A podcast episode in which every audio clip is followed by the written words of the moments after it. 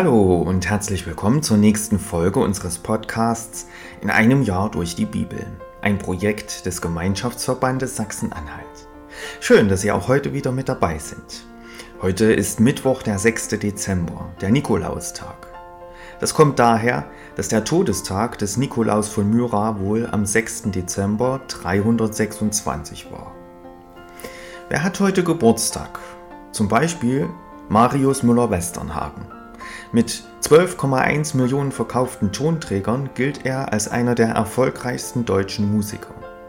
Marius Müller-Westernhagen wurde am 6. Dezember 1948 geboren. Er wird heute also 75 Jahre alt. Herzlichen Glückwunsch. Was ist in der Geschichte an diesem Tag passiert?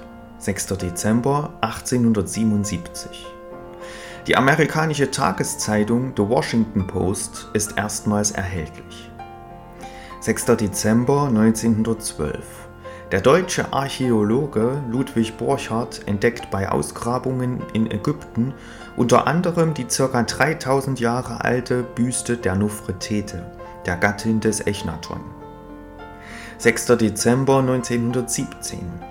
Das Parlament in Helsinki erklärt die Unabhängigkeit Finnlands von Russland. Und 6. Dezember im Jahr 2017. Die USA erkennen als erster ausländischer Staat Jerusalem als ungeteilte Hauptstadt Israels an und wollen ihre Botschaft von Tel Aviv dorthin verlegen.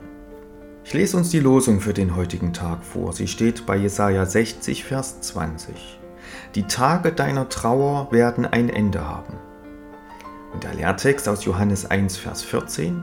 Das Wort ward Fleisch und wohnte unter uns, und wir sahen seine Herrlichkeit, eine Herrlichkeit als des eingeborenen Sohnes vom Vater, voller Gnade und Wahrheit.